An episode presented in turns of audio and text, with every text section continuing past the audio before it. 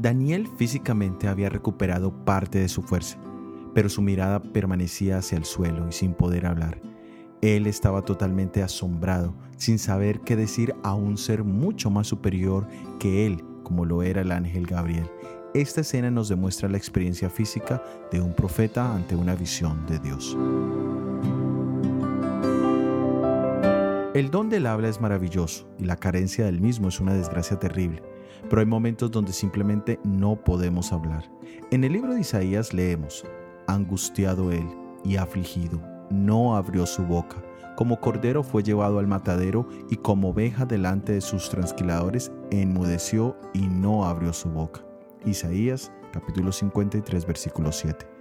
Jesús en las últimas horas de su vida sufrió terriblemente, pero no abrió su boca para defender su inocencia. Su ofrenda por nosotros fue completa. Esto demuestra que su sacrificio fue voluntario. No habló porque decidió no hacerlo, no porque no pudiera hacerlo. Con su sabiduría podría haber evitado la sentencia.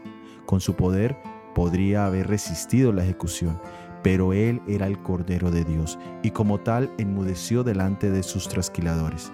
Aquí podemos ver una pequeña demostración de su paciencia, de su mansedumbre, de su obediencia a la voluntad de Dios, pero sobre todo de su amor por cada uno de nosotros. Soy Óscar Oviedo y este es el devocional Daniel en 365 días.